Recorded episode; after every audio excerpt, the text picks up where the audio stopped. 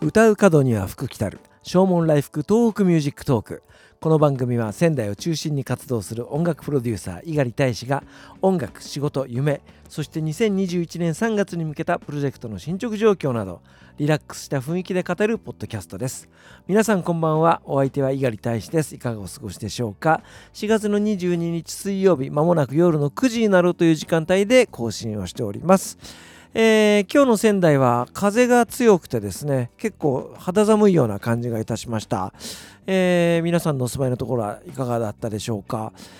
緊急事態宣言が出てから、えー、ウォーキングの時間帯以外はほとんど家から出ないというようなそんな生活を送っておりますけれども、えー、今日は午前中から、えー、外に出るような、え活動的な一日でした、えとっておきの音楽祭の事務局でね、えちょっととある企画の作戦会議をね練ってまいりました。そして夕方はラジオの生放送ということで、え行ってまいりました、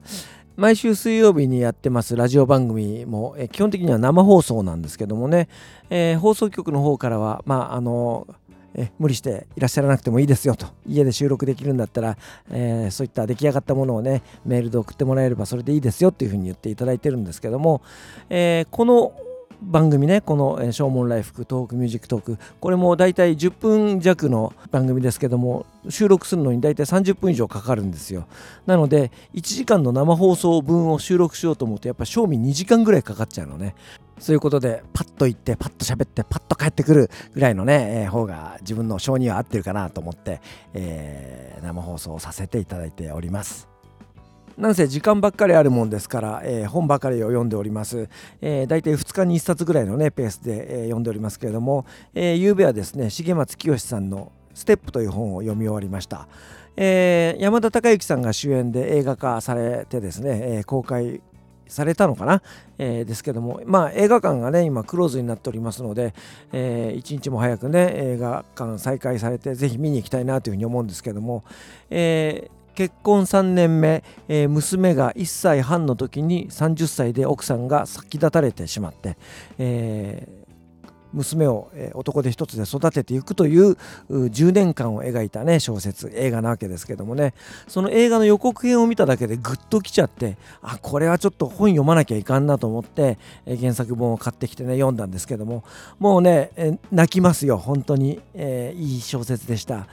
周りの登場人物がすごく優しい目でその親子のことをね見つめてフォローするんですよね。本当に悪い人が出てこない本当にいい小説だったのでね、えー、ハンカチを持って映画館に足を運びたいなというふうに思っています。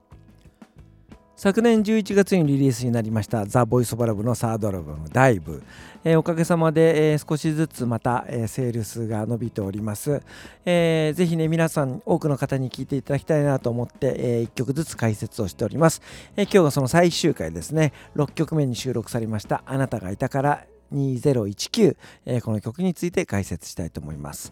あなたがいたからという曲が生まれた背景はね、えー、バックナンバーぜひ3回目だったかな、4回目だったかな、えー、で語りました、えー。ぜひそちらをね、聞いていただければというふうに思うんですけども、えー、まあ、ザ・ボイス・オブ・ラブにとってもすごく代表的な曲になります。えー、ファーストアルバムに収録したんですけどもね、あの、おかげさまでファーストアルバム完売しておりまして、えー、でもやっぱりその、代表曲ですから必ずライブでやるわけですよね。そうするとこの曲が入った CD が欲しいというふうに言っていただけるわけで、えー、ないんですよ。もうすいませんって言ってもねなかなか、えー、納得もしていただけないのでじゃあ新しいアルバムにまた再収録しようということで、えー、今回また、え録音し直してね収録しました。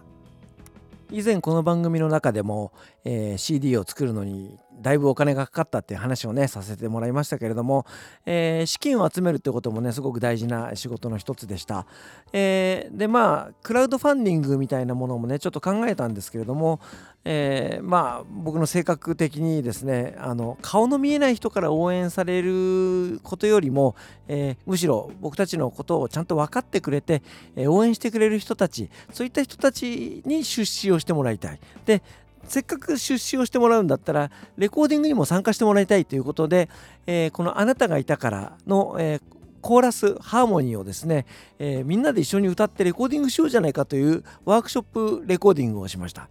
えー、まあ、5000円参加費としていただきましてワークショップをしてレコーディングに参加していただいてそしてメンバー全員のサインの入った CD を差し上げるということで、えー、40組えー、延べ50人ぐらいの方に集まっていただきました。ワークショップもレコーディングも非常に盛り上がってですね、えー、和気あいあいとした雰囲気で、えー、行うことができました。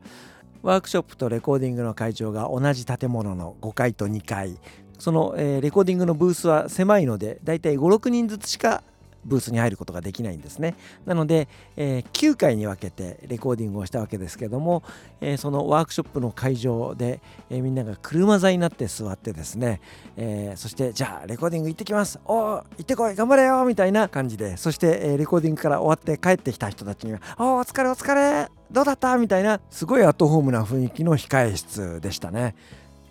ザ・ボイス・オブ・ラブの若手メンバーが本当に頑張ってくれたなっていうふうに思うんです、えー、ワークショップに参加してくださった方たちにすごい気を配ってくれましたしそしてレコーディングブースに一緒に入って一緒にじゃあ歌おうねみたいな感じで雰囲気を作ってくれて、えー、みんなでいいテイクを録音することができたんじゃないかなというふうに思うんです。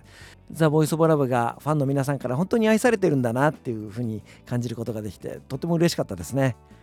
えー、そしてワークショップレコーディングにはちびっ子たちにも参加をしてもらいました、えー、一番下は生後数ヶ月みたいな子もいましたけどもさすがにねその子は声出すことはできませんでしたが、えー、ちびっ子たち曲の冒頭で「あなたがいたから」というフレーズを子供たちだけでね、えー、撮ることができました、えー、とってもいい雰囲気とってもいいテイクの、えー、録音ができたんじゃないかと思うのでそれをじっくり聞いていただければというふうに思います、えー、今日は「あなたがいたから2019」こちらを聞いていただいてお別れしたいと思います。お相手は猪狩大使でした。それではまた明日。さようなら。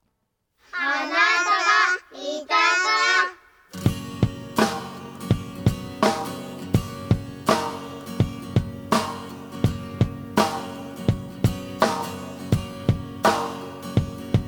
あなたがいたから歩き出せた